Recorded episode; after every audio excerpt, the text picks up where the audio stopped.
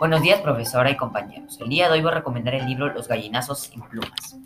El autor nos relata la historia de dos hermanos, Efraín y Enrique, dos niños explotados por un abuelo desalmado, Don Santos, viejo cojo y con pata de palo, que los obliga a rebuscar los contenedores de basura en busca de comida para su cerdo, el cual termina con su vida. Esta historia nos deja muchas moralejas, como que el amor de hermanos siempre subsistirá, ya que a pesar de todos los maltratos que recibían por su abuelo y las órdenes crueles que les daba, ellos salían adelante juntos y no dejaban que esas acciones los dejen sin comida.